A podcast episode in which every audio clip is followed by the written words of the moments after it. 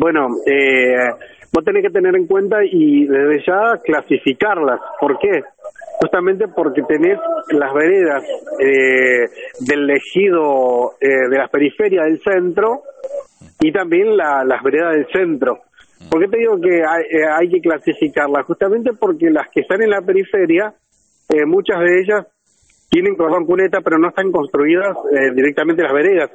Algunas tienen baldosas, otras tienen un alisado, otras directamente no tienen, eh, y en su particular eh, la mayoría no tienen. Esto es en los barrios, ¿sí? La- las veredas barriales. Sí, Eh, por otra parte, tenés las veredas eh, de, de la parte céntrica de Roca, en la que se dificulta por un montón de eh, cuestiones. Primero, eh, a baja altura, las, este, las ramas de los árboles sin, sin podar.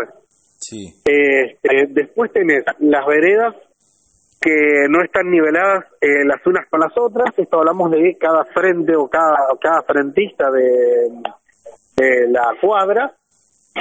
Después tenés este, obras en construcción en la que no te deja prácticamente nada entre el cordón cuneta y la propia mampara, ¿viste?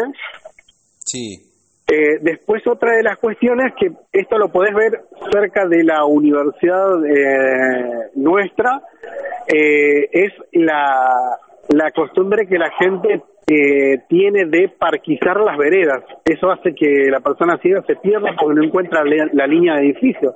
¿Qué es la línea de edificio? La pared o este, la orilla de una u otro lado de las veredas. Eh, el claro ejemplo está sobre la vereda izquierda, izquierda donde vos te vas por Mendoza hacia 9 de julio. La primera vereda está parquizada, sí, ¿sí?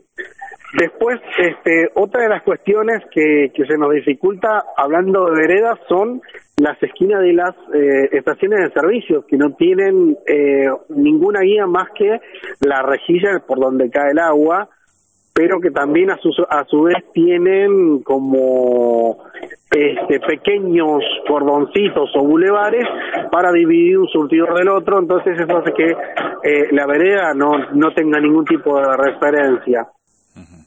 Este, por otro lado, son eh, tenés veredas con escalones extremadamente sal- altos, sí, eso para las personas con movilidad reducida y también para la persona ciega en el caso de que no tenga un manejo corre- correspondiente de bastón.